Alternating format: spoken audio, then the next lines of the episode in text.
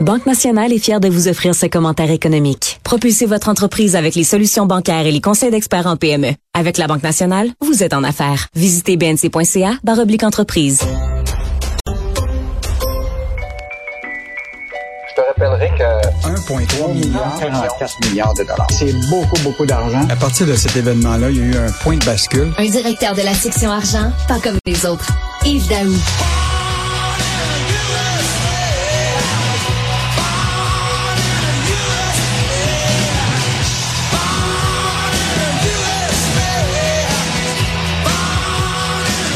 Oh, c'est le boss, le boss ce matin.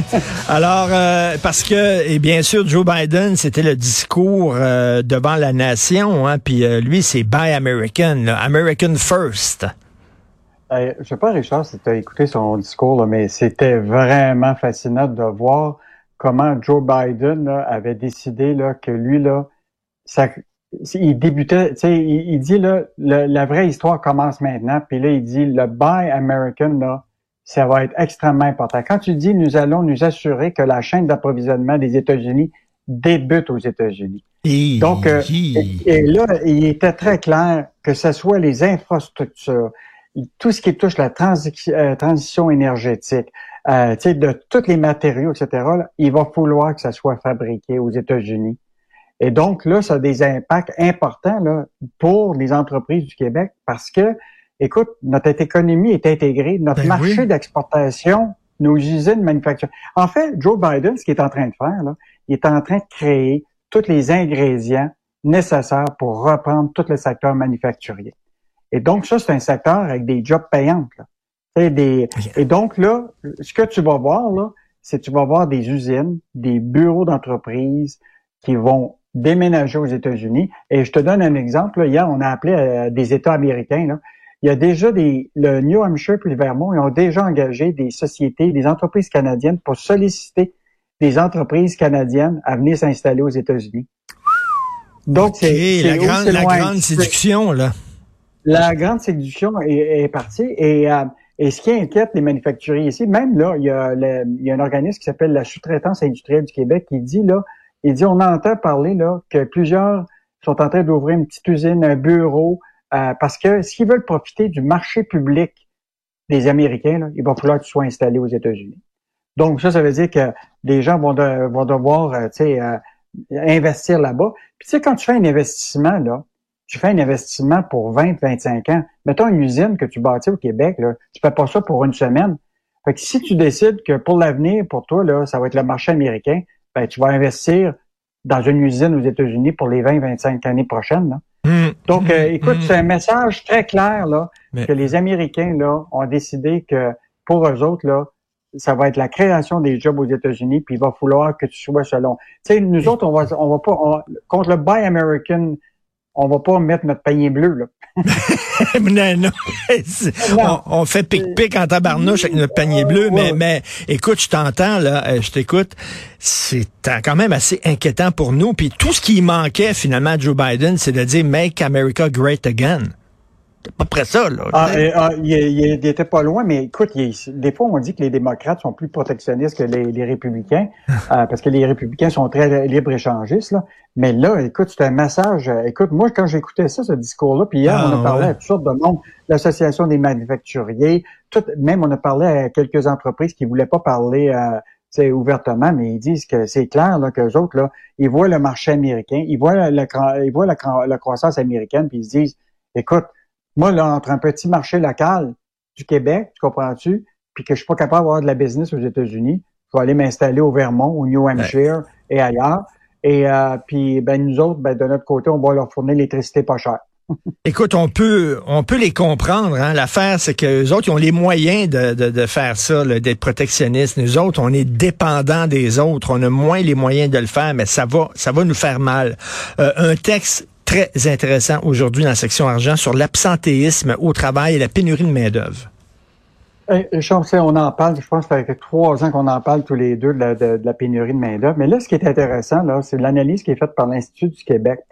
Tu sais, actuellement, le taux d'activité là, au Québec, entre les 15 et 64 ans, est de 81 Ça veut dire, là, que la majorité du monde qui peuvent travailler là sont, sont déjà pas mal actifs. Puis là, il se crée plus de jobs. Fait que là, c'est sûr qu'on va avoir un, un, trou pour combler ces postes-là. Quand on en a presque 250 000 postes vacants. Mais là, ce qui est intéressant de, de cette analyse-là, c'est que en plus d'avoir ces, ces, problèmes de main-d'œuvre-là, le taux d'absentéisme a augmenté. Écoute, on est rendu à 19% Et souvent, là, ce taux d'absentéisme-là, c'est de longue durée, Richard. Ça veut dire que c'est pas des gens qui sont malades seulement euh, une semaine, c'est parce qu'ils ont le rhume. C'est de longue durée. Donc, euh, de plus en plus, ce qui arrive, c'est que des entreprises se retrouvent avec des employés qui leur manquent, sont obligés de compenser avec leurs employés actuels ou ils sont obligés de recruter pour compenser cette perte d'heures-là. Donc, euh, l'Institut du Québec a hmm. fait un, vraiment un beau bilan et je te, je te dirais que les autres éléments hmm. qui sont intéressants, c'était des dizaines de milliers de chômeurs surqualifiés, alors que c'est plein de jobs disponibles pour des gens qui ne nécessitent pas de secondaire, ou à peu près pas, ou des... Euh, écoute, euh, il y a des très bonnes jobs actuellement qui sont offerts à, écoute, à 30 dollars de l'heure, puis il y en a de moins à 20 dollars de l'heure, mais c'est pour des postes qui nécessairement ne nécessitent pas une maîtrise. Évidemment, l'intégration de plus en plus des immigrants. Écoute, actuellement, les travailleurs migrants, là, on est rendu à 116 000 en 2018 et 2022 pour venir compenser notre pénurie de main-d'œuvre. Euh, donc, euh, écoute, c'est plein d'emplois après la pandémie, mais on n'est pas capable de, de, découvrir parce qu'il y a le taux d'absentéisme, on a des travailleurs qui sont surqualifiés alors qu'on devrait en avoir qui font juste des métiers parce que c'est là qui sont les jobs payants. Écoute, c'est comme, j'ai l'impression que, tu sais, on a comme rien vu, puis là, on arrive, puis tout est Mais inadéquat. Il n'y a rien qui... Tout à fait. Puis il n'y a rien qui matche parce qu'on a besoin de gens dans certains jobs, mais les gens qui sont au chômage, c'est pas les bonnes personnes pour remplir ces jobs-là. Fait que, tu sais, on a des carrés, puis on a des trous, mais le carré rentre pas dans le trou. Euh, c'est vraiment assez inquiétant. Et rapidement, euh, le texte de Michel Gérard sur Bombardier, Yves.